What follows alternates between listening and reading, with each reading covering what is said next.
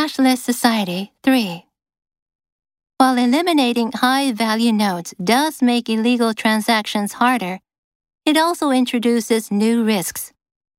A cashless society that solely uses credit cards, debit cards, and electronic transfers is dependent on a complex network to replace physical money.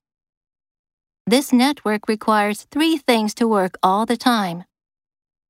First, there always has to be electricity to power the computers and network storage. Second, communication between all parts of the network needs to be available. Finally, the network has to be secure, so only authorized money transactions occur. All three of these fundamental requirements for a cashless society have broken down recently in dramatic fashion. Hurricanes Irma and Maria devastated Puerto Rico in September. Many weeks later, less than 20% of the electricity has been restored, and no one really knows when the rest of the island will regain power. Because electricity has been cut off to almost all cities and towns, the entire island has reverted to an economy based on cash, which is in very short supply.